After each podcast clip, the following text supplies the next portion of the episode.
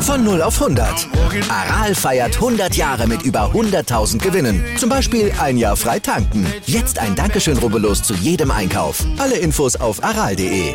Aral, alles super. Bayern München, Top-Favorit auf die Champions League in diesem Jahr angesichts der starken Formstand. Jetzt würde ich sagen, Malte, warum nicht? Ja, würde ich auch sagen, aber Thomas Müller hat das beim Paulaner Lederhosen-Shooting so ein bisschen anders gesehen. Wir wissen ja auch, dass die äh, Finalspiele und äh, alles, was dazugehört, ähm, erst in einem halben, dreiviertel Jahr gespielt werden. Deswegen bringt uns jetzt Richtung Champions League Sieg äh, unsere aktuelle Topform herzlich wenig. Wir haben eine neue Situation mit einer Weltmeisterschaft während der Saison. Also ich würde da kleinere Brötchen backen. Wir müssen schon liefern, liefern und nochmal liefern.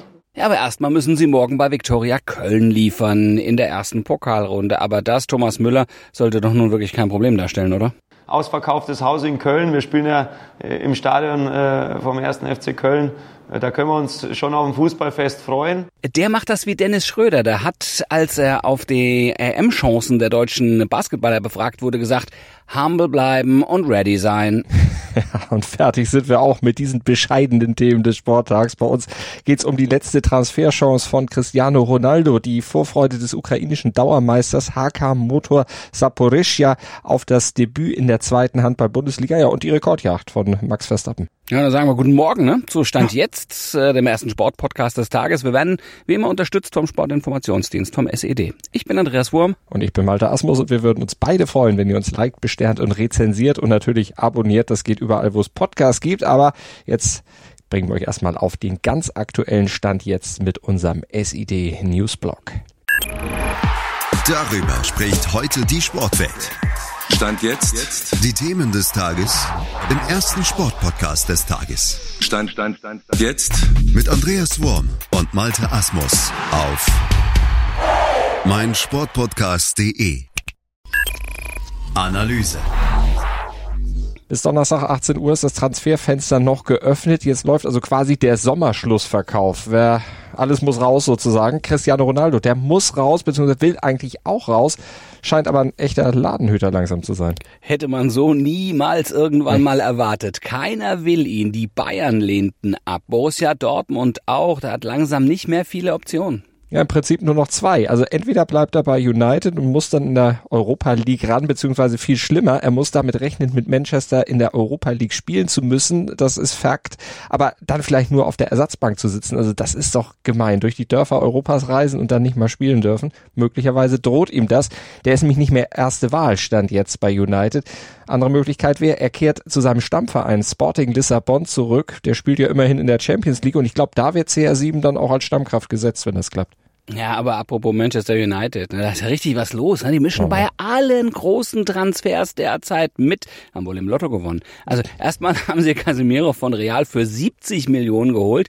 Jetzt wollen sie auch noch Anthony von Ajax für 98,5 Millionen Euro. Ich werd schwach. Mittwochslotto und Samstaglotto. Beide sechs, sechs richtige mit Zusatzzahl wahrscheinlich. Dann kriegt man so viel, glaube ich. Aber boah, also damit wäre er die teuerste Verpflichtung in der Man United Club Geschichte. 98,5 Millionen. Oh, und das ist ein richtig guter, muss man aber dazu auch sagen. Also ob er das jetzt wert ist, die fast 100 Millionen, aber er ist auf jeden Fall richtig gut. Und äh, wer das mal genau wissen will, der kann bei Borussia Dortmund nachfragen. Die können da ein Lied von singen, denn äh, die erinnern sich nicht gerne an Anthony und äh, Ajax Amsterdam in der Champions League. Allerdings, ja. Naja, gut. Also äh, bei United ist viel los, das haben wir geklärt. In der Bundesliga, Malte, eher wenig. Ne? Gut, oh. bei, bei, bei Stuttgart könnte Kalajdzic und Sosa, die könnten noch gehen. Und Kalajdzic, der wird wohl auch gehen. Die Wolverhampton Wanderers, die sollen angeblich 18 Millionen plus 7 Millionen Boni bereit sein zu zahlen. Und heute soll Kalajdzic dann laut Kicker auch die sportmedizinische Untersuchung dann bei Wolverhampton absolvieren und dann kriegt er im Anschluss einen Fünfjahresvertrag. Aber sonst in der Liga? Ja, sonst ist nicht so viel los. Leverkusen will sich noch ein bisschen verstärken. Da ist wahrscheinlich schon der Abschluss des Leihgeschäfts mit Callum Hudson-Odoi von Chelsea quasi fix. Da warten wir noch mal ab. Gladbach buhlt um Julian Weigel von Benfica. Das ist noch nicht fix. Und Max Kruse, der sucht auch noch einen neuen Verein. Ist, weiß nicht, ob das leichter, also ob er leichter ist als Ronaldo, sicher nicht. Aber ob es leichter für ihn ist, einen Verein zu finden als für Ronaldo, das vielleicht. Ja, könnte vielleicht ja noch für den einen oder anderen Club auch in der Bundesliga ne, für die Offensive eine gute Option sein. Ansonsten hätte ja auch der FC Chelsea da noch zwei Spieler, die von der Gehaltsliste müssen. Hakim Ziyech und der Ex-Dortmunder Christian Pulisic. Interview. Gucken wir mal zum Handball. Die Stadt Saporischia in der Ukraine ist derzeit ja leider sehr prominent in den Nachrichten vertreten, vor allem wegen des äh, durch den Krieg da akut gefährdeten Atomkraftwerks, also das ja auch ein Sicherheitsrisiko letztlich für uns alle darstellt. Ja, aber auch aus sportlichen Gründen, ne? Denn der ukrainische Serienmeister aus Saporischschja, HK Moto Saporischschja, startet mit Gastspielrecht äh, in dieser Saison als 20. Team in der zweiten Halbball-Bundesliga. Ja, und da bestreitet er in seiner Exilheimat Düsseldorf am Mittwoch dann auch seine Saisoneröffnung gegen Bayer Dormagen, so quasi als Vorspiel vor dem Supercup. Ja, das war im Vorfeld ja heftig äh, darüber diskutiert worden, ne? ob das richtig ist, ob es falsch mhm. ist, ukrainischen Meister als ein Gastspielrecht einzuräumen. Bundesliga-Boss Frank Bohmann hat das immer wieder als Akt der Menschlichkeit und Zeichen für den Frieden verteidigt. Also der deutsche Handball möchte dieses Zeichen setzen, hat er damit auch getan. Und das ist auch gut und richtig so, auch wenn natürlich Fragen noch bleiben, also Fragen sportlicher Art vor allem. Zum Beispiel, wie lange bleibt denn das Team überhaupt in der Liga? Was passiert denn, wenn es in der Ukraine dann doch wieder grünes Licht für einen Spielbetrieb gibt? Also jetzt geht's aber erstmal los. Das ist schon mal das Positive, ne? Gegen Bayer Dormagen, wie gesagt. Und der litauische Trainer Gintaras Savokinas ist am SED-Mikrofon schon voller Vorfreude und lobt die Bedingungen im Düsseldorfer Exil. I think uh, follow plan and we even uh, uh, got uh, good good conditions for practicing and then, then the game. So so we're feeling quite comfortable right now. Trotz allem ist es für die Mannschaft natürlich nicht leicht, denn der Krieg, die Situation im Heimatland, die, die lässt natürlich keinen los.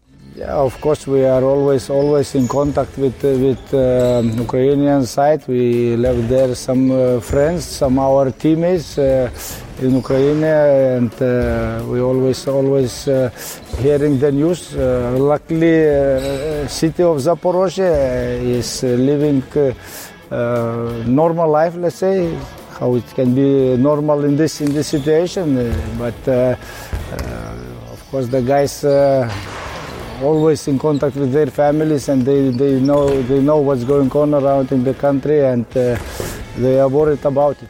Ja, und das bestätigte auch Spieler Alexander Kasai. For example, for me, every day I call my family. It's like FaceTime uh, evening. so every day we call and check situation in our country. Und auch wenn es vor diesem Hintergrund natürlich nicht leicht fällt, sich auf Sport zu konzentrieren, sie versuchen es nach Kräften, sagt Alexander, denn es gilt ja auch ein Zeichen zu setzen. My team now feel uh, full power before this game because we know uh, that will be a great time for Ukrainian, for Ukrainian people to show the world that we are strong and we, we will play uh, on this hall, on this place, on this uh, game. so I think for my team and my uh, national nationality, it's very uh, important game and important time. Heute in der Sportgeschichte. Heute vor 96 Jahren, 30. August 1926, da wurde in Koblenz eine deutsche Fußballlegende geboren. Spitzname Riegel Rudi, so wurde er wegen seiner Defensivtaktik genannt, oder Rudi Rastlos. Ja, die Rede ist natürlich von Weltenbummler Rudi Gutendorf. 55 Trainerstationen in 32 Ländern auf fünf Kontinenten. Der ist also ein Fußballentwicklungshelfer der ersten Sahne. 1961 fing es in Tunesien an und dann zog's ihn nach Samoa, Ruanda, Fidschi, Neukaledonien, Japan, Australien und Peru. Wenn wir alle Länder wirklich aufzählen sollten, dann wäre der Podcast, hätte er Überlänge. Aber äh, Gutendorf, der war eben vom Fernweh getrieben, schon seit frühester Jugend.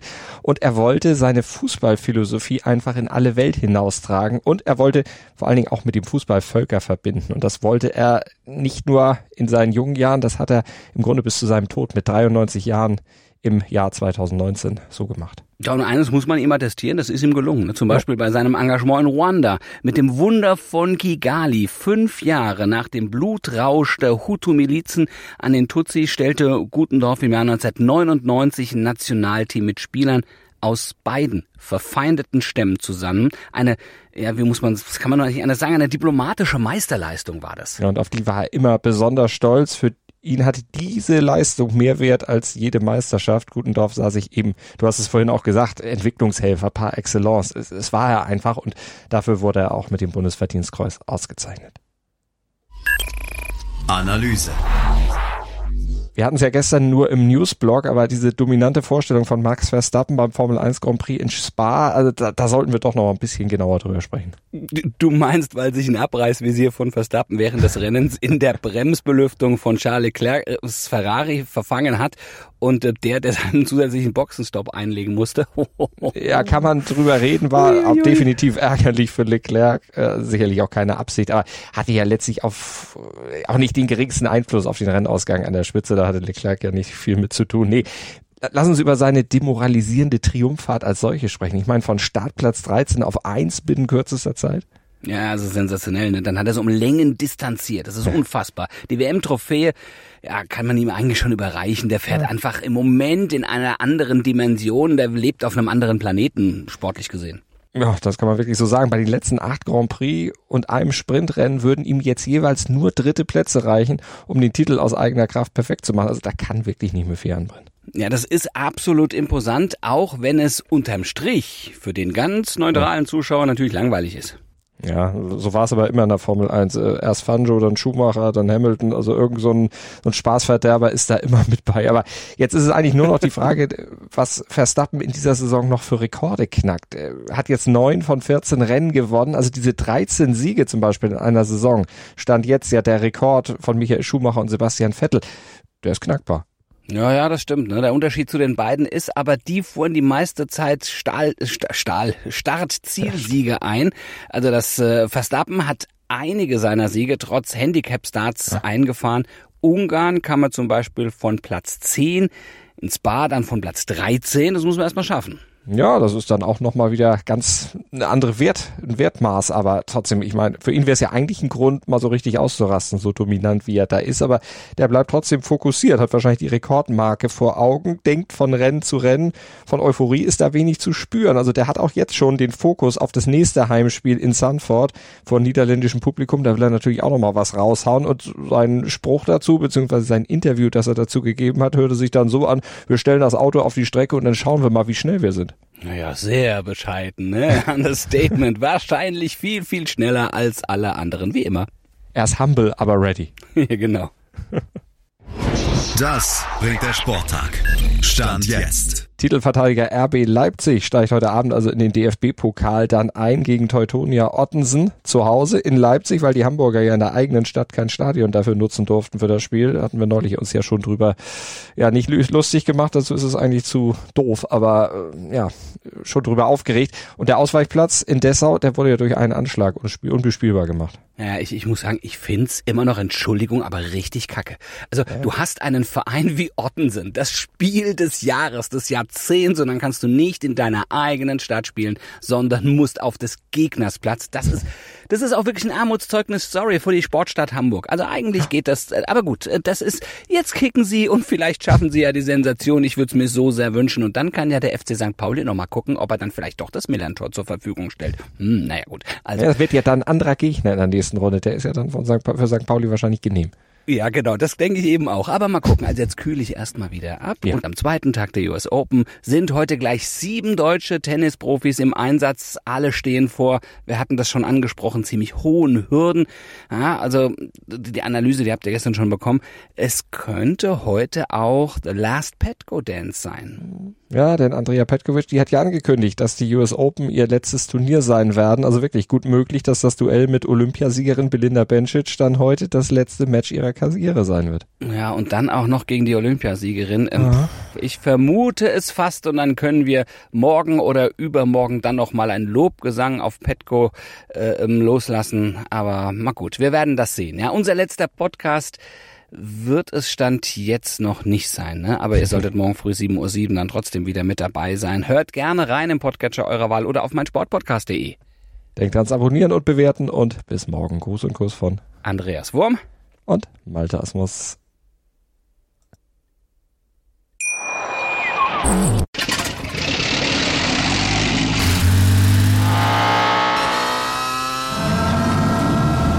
Von 0 auf 100.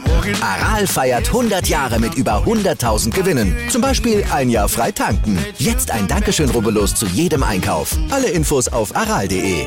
Aral, alles super. Dir hat dieser Podcast gefallen? Dann klicke jetzt auf Abonnieren und empfehle ihn weiter. Bleib immer auf dem Laufenden und folge uns bei Twitter, Instagram und Facebook. Mehr Podcasts aus der weiten Welt des Sports findest du auf meinsportpodcast.de.